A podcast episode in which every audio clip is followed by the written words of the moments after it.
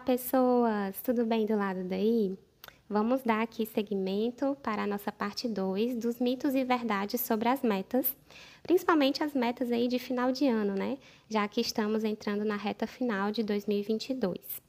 Olha só, queria trazer aqui para vocês é, mais algumas, é, alguns pensamentos, algumas crenças, né, que podem estar dificultando seu envolvimento com o movimento do planejamento, de estabelecer essas metas, de estabelecer o que é prioridade para você. São sutilezas, né? São pensamentos, são conteúdos que também são compartilhados aí nas redes sociais, às vezes, e que vale a pena a gente estar atentas, né? E aí, o primeiro dessa parte 2 que eu queria trazer é que planejamento e metas exigem que você tenha clareza de todos os passos que precisam ser seguidos para que de fato esse planejamento funcione. Essa pode ser um, um, pensamento de que a gente precisa ter tudo já mais ou menos definido ou resolvido para que a gente possa sentar e fazer esse planejamento e que tudo dê certo.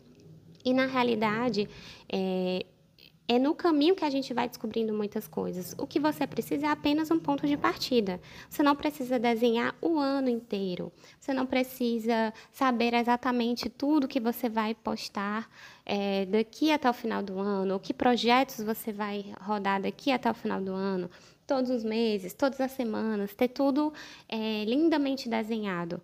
Né? Não precisa disso, porque no próprio caminho você pode né, se permitir sentir como as coisas estão fluindo, sentir qual é o caminho que, que faz sentido para você. É, eu mesma já desenhei planejamentos bem extensos e no final das contas tudo mudava no caminho e me dava uma sensação de retrabalho, uma sensação de frustração, porque eu tinha colocado que naquele mês eu ia fazer tal coisa e não deu certo. Então acaba trazendo mais frustração para a gente e mais, mais paralisia também, né? Porque depois de uma frustração a gente fica meio é, chocado, meio estagnado e, e talvez um pouco sem energias para botar aquilo em prática de novo. Então, meio que paralisa a gente, né? Então, os planejamentos e, e as, o desenho dessas metas a gente vai descobrindo também no caminho, né? Nesse movimento de descoberta do nosso empreender, de descoberta sobre a gente, né? Porque, enfim, nós estamos muito envolvidas aí nesse processo. Então, as metas, elas vão vindo também, vão se redesenhando e, te, e vão tendo essa fluidez com o passar do tempo. Né? Então, você só precisa de um ponto de partida, ou de uma estrutura, ou de perguntas centrais, mas você só precisa desse ponto de partida para começar. Outra, outro pensamento né, que pode ser um pouquinho limitador é o seguinte: as metas servem para olharmos para o futuro, afinal, é o futuro que importa, né? É para frente que se olha a gente pode ter muito essa ideia de que é, se eu desenho lindamente o, o meu próximo ano, tudo que eu quero que aconteça, se eu faço visualizações, se eu desenho, se eu é, é, planejo de fato, coloco isso, coloco isso no papel, é, eu posso ter essa falsa sensação de que vai dar tudo certo. Só que se eu não faço uma etapa anterior, que é olhar para como foi esse ano e como eu estou agora, ou seja, olhar para o passado e para o momento presente, infelizmente acaba que a gente é, perde aprendizados e, e coisas importantes também no momento atual, em detrimento de só olhar para frente e só olhar para o futuro. Né? Então, olhar para o passado é extremamente importante para que a gente construa um futuro que de fato tem a ver com a nossa essência, com as nossas experiências, com os nossos valores e com o contexto atual, né? Que aí implica mais do que nós mesmos, né? Implica o país que você está, a economia, a situação, as pessoas ao seu redor, seus familiares, implica em toda uma vida, né? Para além ali daquele trabalho. Então, não é só para frente que se olha. A gente olha para frente, mas antes a gente faz um processo de olhar para trás e para o agora. Outro pensamento também comum as metas nos lembram que podemos sempre fazer mais, né? Então, as metas elas servem para que eu concretize mais projetos e mais coisas na minha vida. E bom, é, sim, né? Essa é uma possibilidade, mas não só. As metas elas não podem ser vinculadas apenas em criar mais, fazer mais, produzir mais, né? É, é até porque uma vida que é pautada só nisso, ela é uma vida muito externa, onde a gente está olhando tudo ao redor, as expectativas do que os outros querem, mas a gente não está se perguntando o que de fato a gente quer. E para olhar para o que de fato a gente quer, a gente precisa pausar e precisa de silêncio. Então, é, as metas, elas podem incluir isso também, né? Elas podem ser para fazer mais, para produzir mais, para é, estar mais presente, ter mais clientes, sim.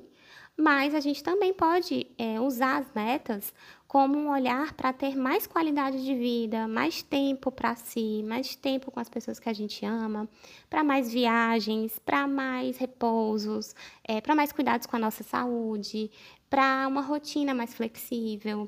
Então, não necessariamente é um mais de fazer mais, mas pode ser conseguir ter uma estrutura dentro do nosso negócio que vai ajudar com que a gente tenha mais na vida pessoal também.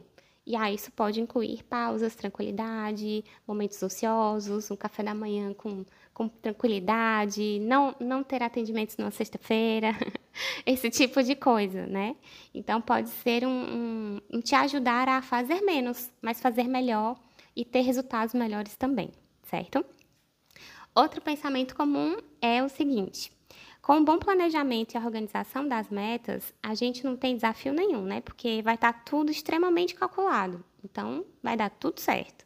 E até como eu postei lá no, no Instagram, né, esses dias, é, na verdade, a gente acha que existe esse contrato com a vida, de que basta a gente se esforçar e planejar e deixar tudo redondinho, que vai dar tudo certo como a gente espera, como a gente quer. Sendo que é, somos meros mortais e existe toda uma dinâmica complexa acontecendo ao nosso redor. E os resultados nem sempre vêm, né? E a gente pode sim tirar aprendizados disso. Mas é um engano achar que vai dar tudo certo porque está tudo extremamente calculado. Na verdade, na minha experiência, quando está tudo extremamente calculado, aí é que parece que a vida vem, te dá aquela rasteira e te mostra que não é bem assim.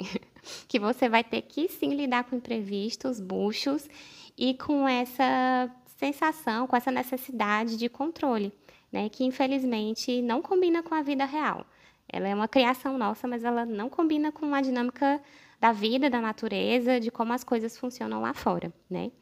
Então, tentar prever tudo de uma maneira assim impecável, é, talvez esteja falando muito mais sobre você, sobre os seus padrões, do que de fato sobre metas e planejamento, tá? Então, é preciso sim maturidade para a gente poder lidar melhor com o que saiu fora do roteiro, faz parte, e quando a gente consegue até ir mais além, a gente consegue até ver beleza nisso, né? A gente consegue até admirar é, como as coisas acontecem e o resultado que elas trazem e, e olhar a vida de um jeito mais assim, como espectador, né? Olhando e vendo todo aquele processo acontecer e ver o quão pequeno nós somos também, né? Diante dessa, desses mistérios que a vida nos apresenta. E é isso, gente. Eu trouxe essas reflexões das metas, porque vocês falaram que esse é um ponto, às vezes, crítico, né, no final do ano, mas a gente vai ter aí a travessia de final de ano, que é o pós curso, para a gente fazer esse planejamento da vida pessoal, da profissional, não é só para psicólogas, tá? É para todo mundo que está precisando rever algumas coisas e quer realmente um, uma estrutura base para esse ponto de partida, né?